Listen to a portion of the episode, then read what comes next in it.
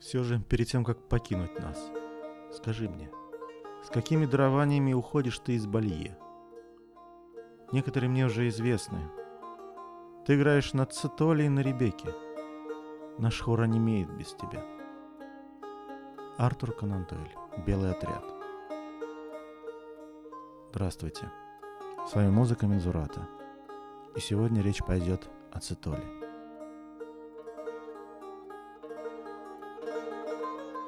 Цитоли, популярность которой среди струнных инструментов 13-14 веков в Европе уступала только виеле и арфе, в 20 веке досталась судьба незавидная. До конца 70-х годов ее путали с гитарным, а еще раньше, в начале 20 века, иногда считали разновидностью цитры. Впрочем, с другой стороны, цитоле повезло больше, чем иным средневековым инструментам. Вернее, это нам с Цитоли повезло больше, чем с иными инструментами. В Британском музее сохранился ее образец, изготовленный в XIV веке. В литературных источниках цитоль впервые упоминается в провансальской поэме XII века Дауреля Бетон. Герой ее играл на цитоле и арфе умело. В знаменитой поэме Кретена де Труа Эрик Енида, написанной примерно в 1164 году, герой также владел этими умениями. В XIII веке цитоль становится популярной в разных слоях французского общества. Поэт Жиль Мюзис вспоминает, что в пору его детства, около 1280 года, парижские студенты веселились с цитолями. Реестр торговцев и ремесленников Парижа 1292 года включает четырех мастеров-цитолистов. В немецкой литературе упоминание цитоли встречается между 1275 и 1325 годами. В 1269 году цитоль впервые появляется в английских источниках. Речь идет о придворном музыканте Уильяме Циталисте. Однако, несмотря на моду на цитоль в начале XIV века, период 1300-1340-х годов цитоль часто упоминается в различных английских источниках. Инструмент все-таки не смог соперничать в популярности в Англии с виелой или арфой. Так скажем, среди 92 музыкантов. На празднике коронации Эдуарда I в Вестминстере в 1306 году был назван только один циталист. Арфистов было 26, виолистов 13. В конце XIV века инструмент воспринимается уже как старинный. Это несмотря на то, что при дворе Музыканты-циталисты будут играть до самого начала 15 века. Джон Циталист упоминается среди придворных музыкантов английского двора еще в 1412 году. Итак, к концу 14 века этот инструмент воспринимается как старинный. И Чосер в кентерберийских рассказах, возможно, отождествляет цитоль с античной кефарой, вкладывая ее в руки Венеры. Фигура Венеры столь великолепная, ногая плыла по большому морю – и ниже пупка ее все было покрыто волнами зелеными и яркими, как стекло. Цитоль в правой руке держала она, а на голове ее прекрасный видом лежал венок из роз, свежих и благоуханных. А в Библии Уиклифа, написанной около 1360 года, текст из второй книги царств переведен как «Арфы, и тимпаны». В знакомом нам синодальном переводе это «Цитры, псалтири, тимпаны». В испанских рукописях цитоль появляется в XIII веке. Так при дворе короля Альфонса X Мудрого играли циталисты Лауренцо из Португалии и Ситола, что означает, собственно, цитоль. Во многих испанских источниках цитоль тесно связана с танцевальной музыкой.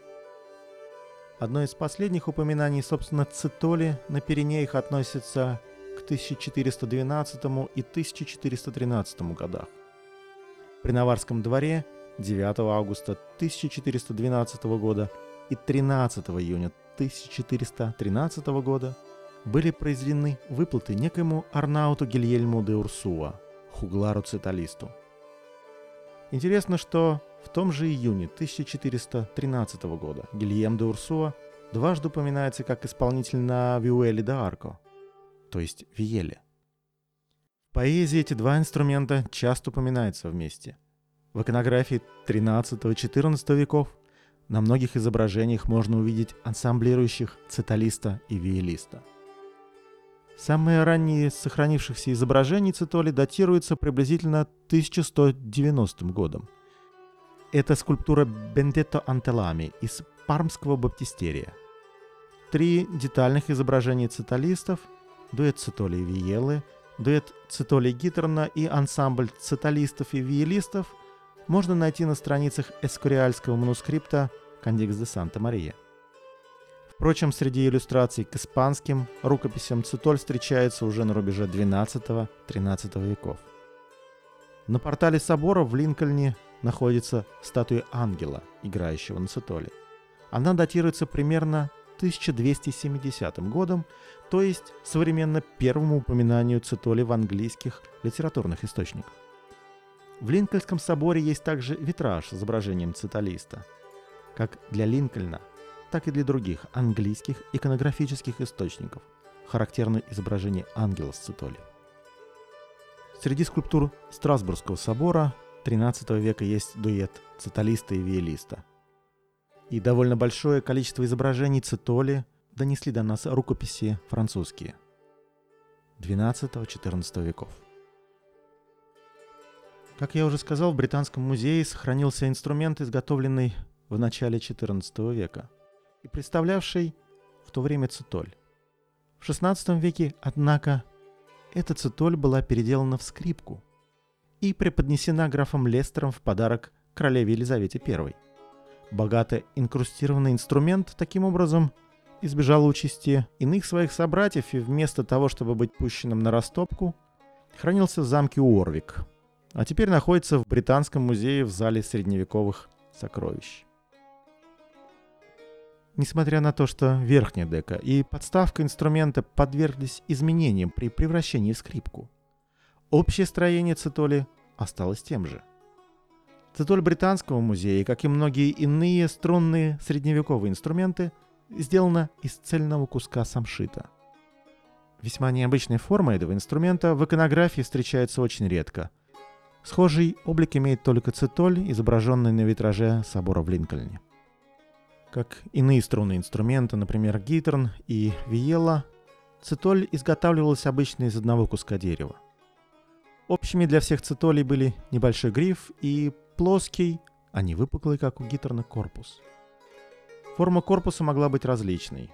Лопатообразный, как, например, у цитоли пармского баптистерия, овальный, виолообразный, в форме листа падуба, как у некоторых цитолей на миниатюрах в Cantigas de Santa Maria, или овальный, с двумя боковыми выступами, плечами.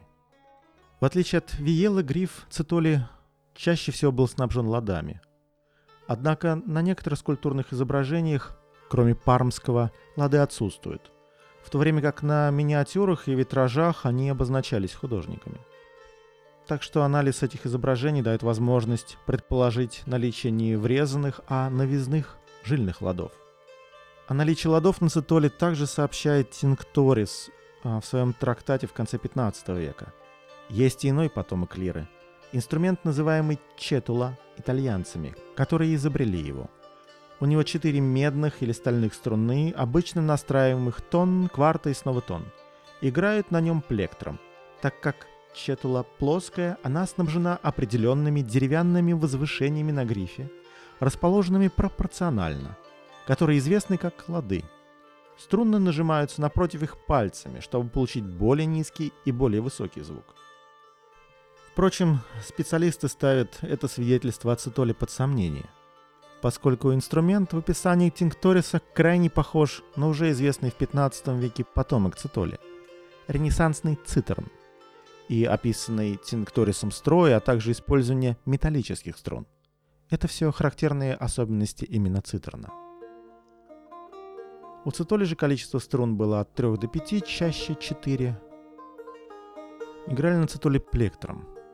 Насколько можно судить по иконографии, плектры были зачастую довольно внушительны и, возможно, изготавливались из кости или дерева, а иногда даже украшались инкрустациями – струны использовались, скорее всего, жильные. В пользу этого говорят вероятность использования навязных жильных ладов, металлические струны перетирали бы их довольно быстро, и свидетельство Жана де Бри, написанное в 1379 году. Он пишет, что жильные струны лучше всего подходят для виел, арф, рот, лютни, гитернов, ребеков, колесных лир, цитолей и иных инструментов, на которых звук производит с помощью пальцев и струн. Основными источниками, позволяющими судить о настройке цитоли, является трактат «Сумма музыка» неизвестного автора XIV века и знаменитый «Трактатус де музыка». Термин цитоль, скорее всего, окситанского происхождения. Первое упоминание этого инструмента в литературе было именно на окситанском языке. Цитола, скорее всего, происходит от латинского «кефара» – «цифара». Кефарой же, в свою очередь, средние века называли не только лиру и похожие на нее инструменты, а любые струнно-щипковые инструменты. Цитоль не только названием следует за кефарой, но и по мнению большинства исследователей и произошла от нее. В Библии Карла Лысого, это 9 век, и Утрехской псалтире, также 9 век, изображены кефары с длинным и ярко выраженным грифом. Эти инструменты можно назвать переходными формами между кефарой и цитолью. Впрочем, никаких изображений ни цитоли, ни протоцитоли, датированных 9-12 веками, не найдено. Другая теория, основываясь на изображениях из штутгарской псалтири, это тоже 9 век, предполагает, что цитоль происходит от восточных щипковых инструментов.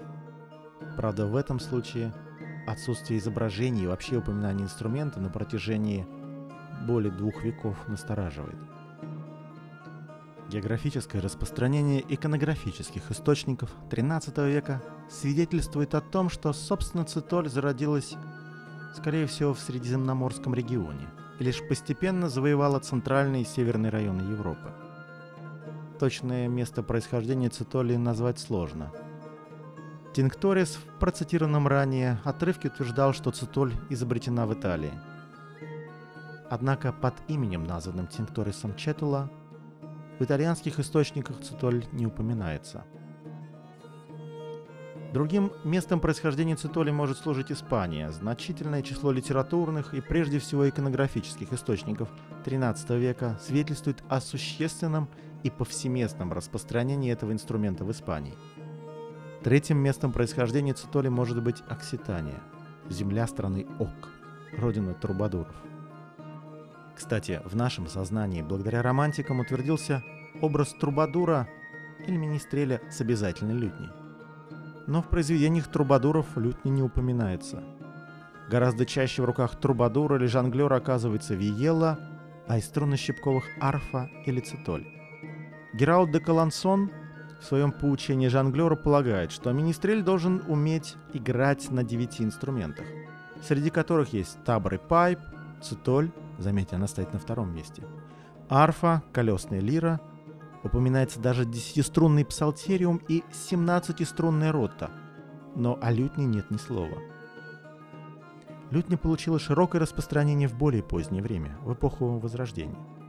А в средние века ее место занимали цитоли гитром – Среди ансамблевых изображений XIII века преобладает дуэт Виела и Цитоли.